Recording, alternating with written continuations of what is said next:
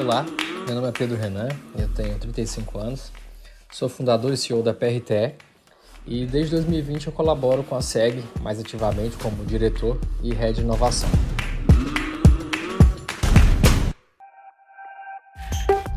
A PRTE apoia outras empresas a conquistar seus mundos com inovação co-criativa. Nós co-criamos com os clientes por meio de um, de um processo que envolve consultoria, para ajudar os clientes na tomada de decisão e na sua transformação digital. A gente desenvolve ou integra ferramentas, não importa. O que importa é gerar valor. Nós entendemos que cada organização possui uma realidade. Essa realidade deve ser respeitada e a gente tem que fazer isso de forma que seja sustentável. O que é inovação para uma organização, às vezes não é mais para outra, ou às vezes ainda é. O importante é que se adeque de forma sustentável e que a gente consiga atingir os resultados que a organização procura. Nós temos uma matriz em Goiânia, uma filial em Porangatu e iniciamos um processo de internacionalização em 2018. Depois que a gente participou de uma missão ao Web Summit aqui em Portugal, junto com a comitiva da SEG, e isso culminou com a abertura da nossa filial aqui na Covilhã, que fica na região da, Serra da Estrela, em Portugal.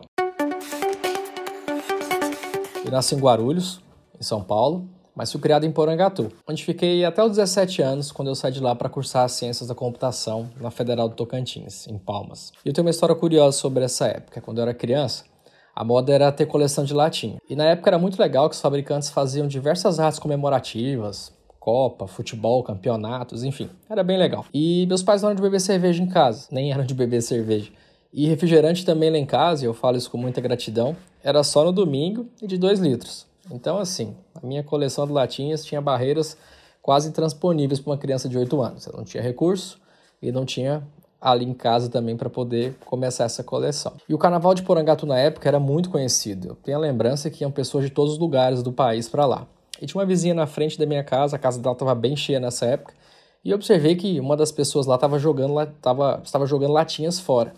E eu fui lá e pedi, porque eu nunca tinha visto aquelas latinhas antes. Eu não sabia de, do que que era, né? Depois eu eram latinhas de, de Budweiser. Era rara, porque eu nunca tinha visto ainda ali com, nas coleções dos colegas. Bom, e aí eles deixaram eu pegar as latinhas, eu peguei, organizei e passou o feriado eu anunciei na escola, olha, tenho coleção de latinha. E eu lembro que as pessoas riam de mim, os colegas brincavam, pô, mas essas latinhas são todas iguais, é tudo repetido.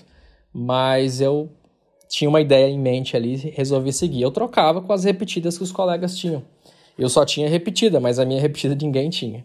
E foi assim que eu conquistei a minha primeira coleção. Empreender tem vários significados. O que eu mais gosto, até talvez por esse exemplo, é que empreender é a capacidade de realizar algo com o recurso que você tem.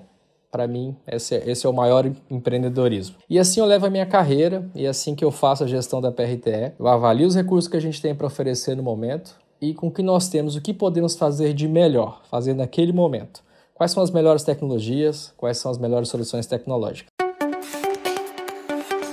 Sobre Portugal, é, como eu falei, eu participei da primeira vez que eu vim a Portugal, foi no Web Summit 2018, na comitiva da SEG. Em 2019 voltamos. Em 2020 participei de novo, mas de forma online devido à pandemia. E já em 2018 a gente já tinha decidido investir em Portugal, né? E aí a gente começou a trabalhar, buscar informação e aí nós registramos a marca da empresa em Portugal, foi o primeiro passo. Continuamos estudando o mercado e decidimos, né? E dentre os principais motivos, né, estão a questão da quantidade das de oportunidades identificadas no evento, né, desde a primeira vez que tivemos aqui, como o governo português já investia e continua investindo e tem projetos né, de investimento em tecnologia e inovação, e como no Brasil nós já atendemos clientes que possuem sede na Europa, né, grupos que têm sede aqui na Europa, estar na União Europeia nos abriria outras oportunidades, né, podendo oferecer soluções que já estamos implantando, que já implantamos no Brasil e que podemos agora adequar para que seja utilizado também pelo grupo aqui na Europa.